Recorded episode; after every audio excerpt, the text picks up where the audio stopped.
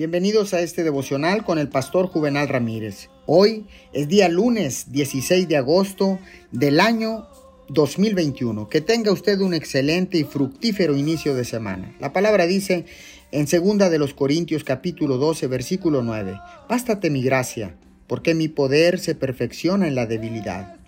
Cuando Dios pone un sueño o una meta en su corazón, hay pasos que tendrá que dar para verlo hecho una realidad. Si tienes un sueño, hay trabajo que hacer.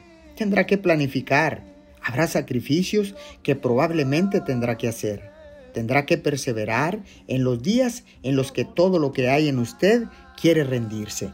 En otras palabras, cada vez que siga un sueño que Dios le ha dado, prepárese para hacer todo en su poder, todo lo que pueda hacer para hacerlo una realidad. Y aquí están las muy buenas noticias. Cuánto nos gustan las buenas noticias. Cuando su poder parece ser insuficiente, el poder de Dios se encargará del resto. Si usted hace su parte, Dios siempre será fiel para hacer la parte que a Él le corresponde. No renuncia al sueño que Dios le ha dado cuando se sienta débil o incapaz. Dios promete que sus fuerzas se perfeccionará en su debilidad.